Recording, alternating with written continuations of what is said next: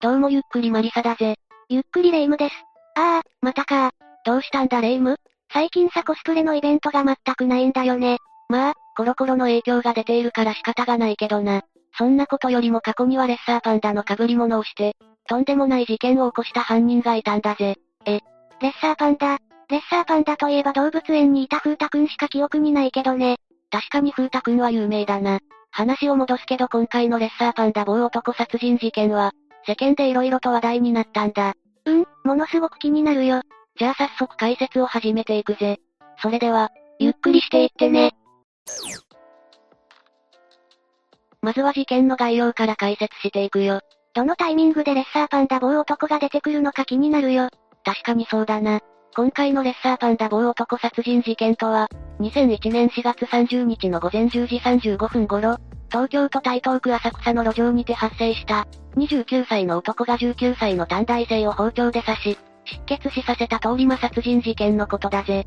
この事件は単なる通り魔事件ではなく、犯人がレッサーパンダ棒をかぶり、春先だというのに白と黒の縞模様の毛皮のコートを着用するという、奇妙な格好をしていたため、レッサーパンダ棒男殺人事件としてマスコミが取り上げ、注目されることになったんだ。犯人の服装が全く意味不明だね。確かにそうなんだが、これにはある理由があったんだ。それは一体どんな理由があったの？それは後ほど解説するので次は事件が起きるまでの経過を解説していくぜ。わかったよ。気になるけど先にこの事件が、どのようにして起きたのか気になるしね。今回の事件は2001年4月30日午前中に被害者が、ボーイフレンドのブラジリアン柔術の試合を、観戦するまでの間に起きてしまったんだ。事件当日、被害者は東京の浅草駅から800メートルほどの、台東リバーサイドスポーツセンターに向かって通りを歩いていたぜ。もしかして、その歩いている時に、その通りだぜ、午前10時35分頃、被害者が目的地に向かって歩いていると、レッサーパンダ棒をかぶった犯人が突然目の前に現れたんだ。それから犯人は交差点で被害者とすれ違った際に、所持していた包丁で被害者を刺したぜ。犯人によって刺された女性は力なくふらついてしまうけど、犯人はさらに被害者を無理やり近くの小さな路地へと連れて行くんだ。被害者の女性はすでに刺されていることから抵抗することはできず、その後は犯人によって腹部をめった刺しされてしまうぜ。かなり猟奇的な犯行だね。確かにそうだな。それで、それからどうなったの？被害者をめった刺しにしていた犯人だけど、女性の悲鳴を聞きつけた、近隣の商店の店主が駆けつけ、何をしているんだ、と怒鳴ると犯人は驚いて逃走しているぜ。犯人は猟奇的な感じがするけど、被害者の女性と犯人に接点はあったの？いや、犯人と被害者には全く接点はなかったな。じゃあどうして、犯人は女性を襲ったのよ？それにレッサーパンダの帽子をかぶっていた理由もさっぱりわからないよ。じゃあここまでを踏まえて今回の事件の犯人について解説していくぜ。うん、老いたちとかものすごく気になるよ。じゃあまず今回の事件の犯人である、山口誠の生い立ちから解説していくぜ。山口は1972年2月に札幌市で生まれているぜ。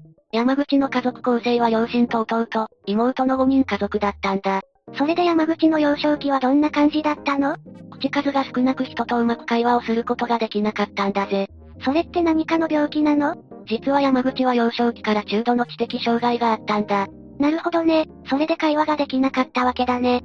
確かに幼少期の山口は会話ができなかったけど、少しずつ会話をすることができるようになったと言われているぜ。なるほどね。それでさ知的障害といっても、色々と症状があると思うけど山口にはどんな症状があったの？具体的に言うと広範性発達障害の症状があったぜ。広範性発達障害ってどんな症状があるの？具体的に言うと自閉性障害、アスペルガー症候群、レッド症候群、小児期崩壊性障害、特定不能の広範性発達障害の症状が出ると言われているぜ。ただしこの症状に関してはあくまでも、大まかに考えられている症状なので個人差はあるし、症状が合併している場合もあるぜ。個人差があるってことは症状の軽さの違いなどもあるの？もちろん違いはあるぜ。山口の場合は、ある程度一般的な生活を送ることができる、広範性発達障害だと逮捕後の鑑定が行われているな。なるほどね。でも気になるのはある程度一般的な生活を、送ることができた山口がどうして女性を襲ったんだろうね。それは山口の生い立ちが深く関係しているんだ。先ほども言ったけど幼少期の山口は人と、うまく会話をすることができず、父親から毎日ひどい目に遭わされていたぜ。え、父親は山口が抱えている、広範性発達障害のことを知らなかったの？いや正確に言うと後に知ることになるな。ただ、幼少期の山口に対して父親は障害を抱えていない子供だと思い、うまく話せないことに対して怒りをあらわにしていたんだ。なるほどね。じゃあ普通の子供と同じように、学校に通うことになったわけだよねそうだぜ。山口は小中学校は一般の学校に通っているぜ。また、学生時代の山口は数人の友人がいたけど、基本的には一人で過ごすことが多かったと言われているぜ。でも全く一人ではなかったのは良かったよ。しかし、17歳の時にある事件が起きてしまうぜ。一体どんな事件が起きたの？山口の良き理解者であった母親が病気によって急死してしまうんだ。その結果、山口の家族は札幌市内を転々とすることになるんだぜ。やがて、山口は1990年に定時制の養護学校を、卒業するとクリーニング店の店員として、働くことになるけど人間関係に悩み職を転々とすることになるぜ。やっぱり、人間関係をうまく築くことができなかったんだね。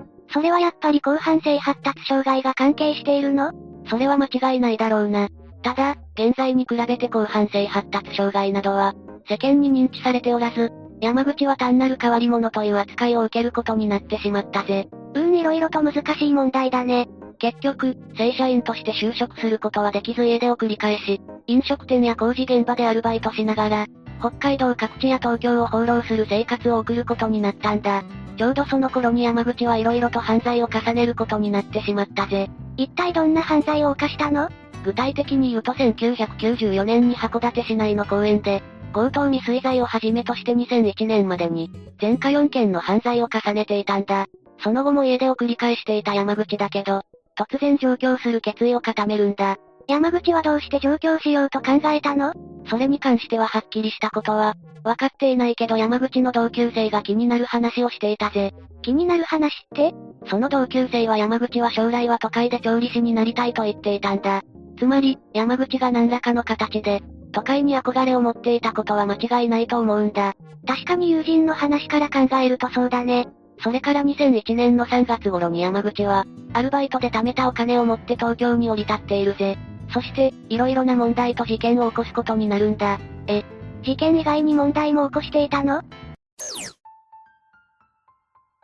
実はそうなんだ。じゃあここからは、事件と問題を時系列を用いて解説していくぜ。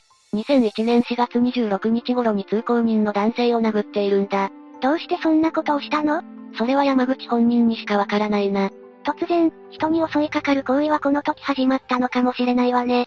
また、山口が男性を殴った時に数人の目撃者がいたんだ。それだったら男性を殴ったことで警察が捜査を行うんじゃないの？もちろんそうだぜ。そこで警察は被害に遭った男性と、目撃者たちから山口の特徴を聞き取り似顔絵を作成したぜ。もしかしてその似顔絵がネット上で有名なあの似顔絵になるの？そうだぜ。そして、似顔絵による調査が行われることによって、警察には山口の目撃情報が入るようになったんだ。確かに特徴としてはかなりわかりやすいからね。その結果、暴行事件の数日後に、長時間隅田川を眺める山口の姿が目撃されているぜ。なるほどね。だけどその時点で警察は山口を捕まえることはできなかった。そして、今回の通り魔事件を起こす前に山口は別の女性を襲おうとしているぜ。え、そうなの？それで女性は大丈夫だったの？女性は山口が刃物を取り出そうとした瞬間に、大声で叫び所持していた傘で必死に抵抗したので、山口は襲うことを諦めて逃走しているぜ。じゃあもしかして、そう、その場から逃走した山口だったけど、通り魔をすることを諦めたわけではなかったんだぜ。その結果、今回の通り魔事件が起きることになるんだ。でもさ、どうして山口は女性を襲うと考えたんだろうね？明確なことは明らかにされていないけど、通り魔事件の被害者を襲った理由は、女性が自分の好みだったのでしばらく後をつけていると、急に女性が自分に対して驚いた表情を見せたので、自分が侮辱されたと思い、カッとなって犯行に及んだと逮捕後に語っているぜ。とんでもない奴だわ。犯行の動機がめちゃくちゃだよ。それでさ、山口はどうやって逮捕されたのか気になるわ。確かにそうだな。じゃあここからは、山口が逮捕されるまでの流れを解説していくぜ。事件後、山口は犯行の際に汚れた手を洗うために、墨田公園内のトイレに立ち寄りいくつもの、レッサーパンダの帽子などの所持品を捨てているんだ。この所持品は捜査中の警察官によって発見されたけど、山口の姿はどこにもなかったぜ。一体山口はどこへ行ったのかしら？山口は意外なところで逮捕されることになるんだけど、霊夢はどこだと思う？うーん、地元に戻って札幌かな。いや、山口が逮捕された場所は東京の代々木だぜ。え、どうして代々木で逮捕されたの？実は山口は事件後に東京駅で野宿をしていると、建設作業員から仕事の勧誘を受け、小林という偽名を使って仕事を始めることになるんだ。山口の思考回路が全く読めないわ。だけど、働いていた建設会社の関係者が、警視庁が公開していた山口の似顔絵に気づき、埼玉県所沢警察署へ出向いて通報しているんだ。その結果、埼玉県警からの連絡を受けた。警視庁捜査本部は5月10日に山口が働いていた。建設現場である代々木にて逮捕されることになったぜ。逃走したいのかお金を稼ぎたいのかさっぱりわからないわ。確かに霊夢がそう思うのは無理ないぜ。だって山口は自身が警察に追われているとは全く考えていなかったんだ。え、一体どういうことなの？あくまでも山口は自分の本能の赴くままに、行動していただけでそれが犯罪になるとは考えていなかったぜ。とんでもない思考回路だけど、もしかして山口の広範性発達障害が関係しているの？関係しているぜ。逮捕後に山口は意味不明な言動を繰り返し、警察官から少し難しい質問をされると必ず、お母さんが知っていると答えたそうだぜ。山口の頭の中ではまだ母親が生きているのかな結局、山口は通り魔事件などによって無期懲役が言い渡され、現在は服役しているぜ。でもさ、よく犯人の精神状態によって罪が軽くなったりすることがあるでしょ？山口はそうならなかったの？もちろん、山口は異常な精神性を持ち合わせていたので、精神鑑定が行われたけど明確な殺意があったことは間違いないとの理由から、無期懲役が言い渡されているぜ。そうなのね。それで当時、この事件はかなり話題になったの？もちろんなったぜ。山口が逮捕されるまでに、レッサーパンダの帽子をかぶった男性というインパクトが強い情報から、マスコミは連日報道していたぜ。確かにかなり変わった格好だもんね。だけど、山口が逮捕されてから、広範性発達障害の症状があったことがわかると、マスコミの報道はなくなっていったぜ。うーん、どうして報道がなくなったのか気になるね。色々と理由は考えられるけど、一番の理由は報道する理由がなくなったからだと言われているぜ。報道する理由って？それは報道しなくても世間がすでに答えを見出していたからだな。なるほどね。だから報道がなくなったわけね。それでさ、私が一番気になるのは、どうして山口がレッサーパンダの帽子をかぶっていたかについてだよ。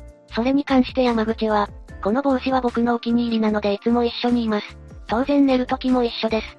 と語っているからお気に入りだったので、犯行当時も被っていたと考えられているぜ。なるほどね、お気に入りだったわけか。また、取り調べに山口の知能テストが行われたけど、IQ は49程度だったと言われているぜ。